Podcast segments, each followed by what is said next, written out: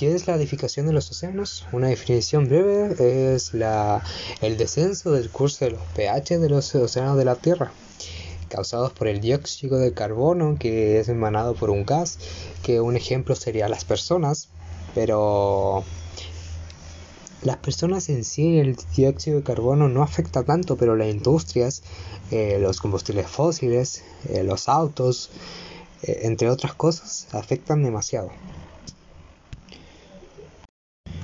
Problema que conlleva la acidificación de los océanos, básicamente que está ocurriendo de manera acelerada como consecuencia del aumento de la emisión de los dióxido de carbono, que sería el CO2 a la atmósfera, proveniente del uso de los combustibles fósiles. Esto afecta a algunos organismos marinos como los corales y los moluscos, que son especialmente vulnerables a los cambios de la química del mar. La energía que los organismos gastan para superar las condiciones de mayor acidez reduce la energía disponible para el proceso fisiológico, que sería la reproducción y el crecimiento. Otra cosa que impacta negativamente, aparte de los ecosistemas marinos, serían los servicios que el mar brinda a la, sociedad.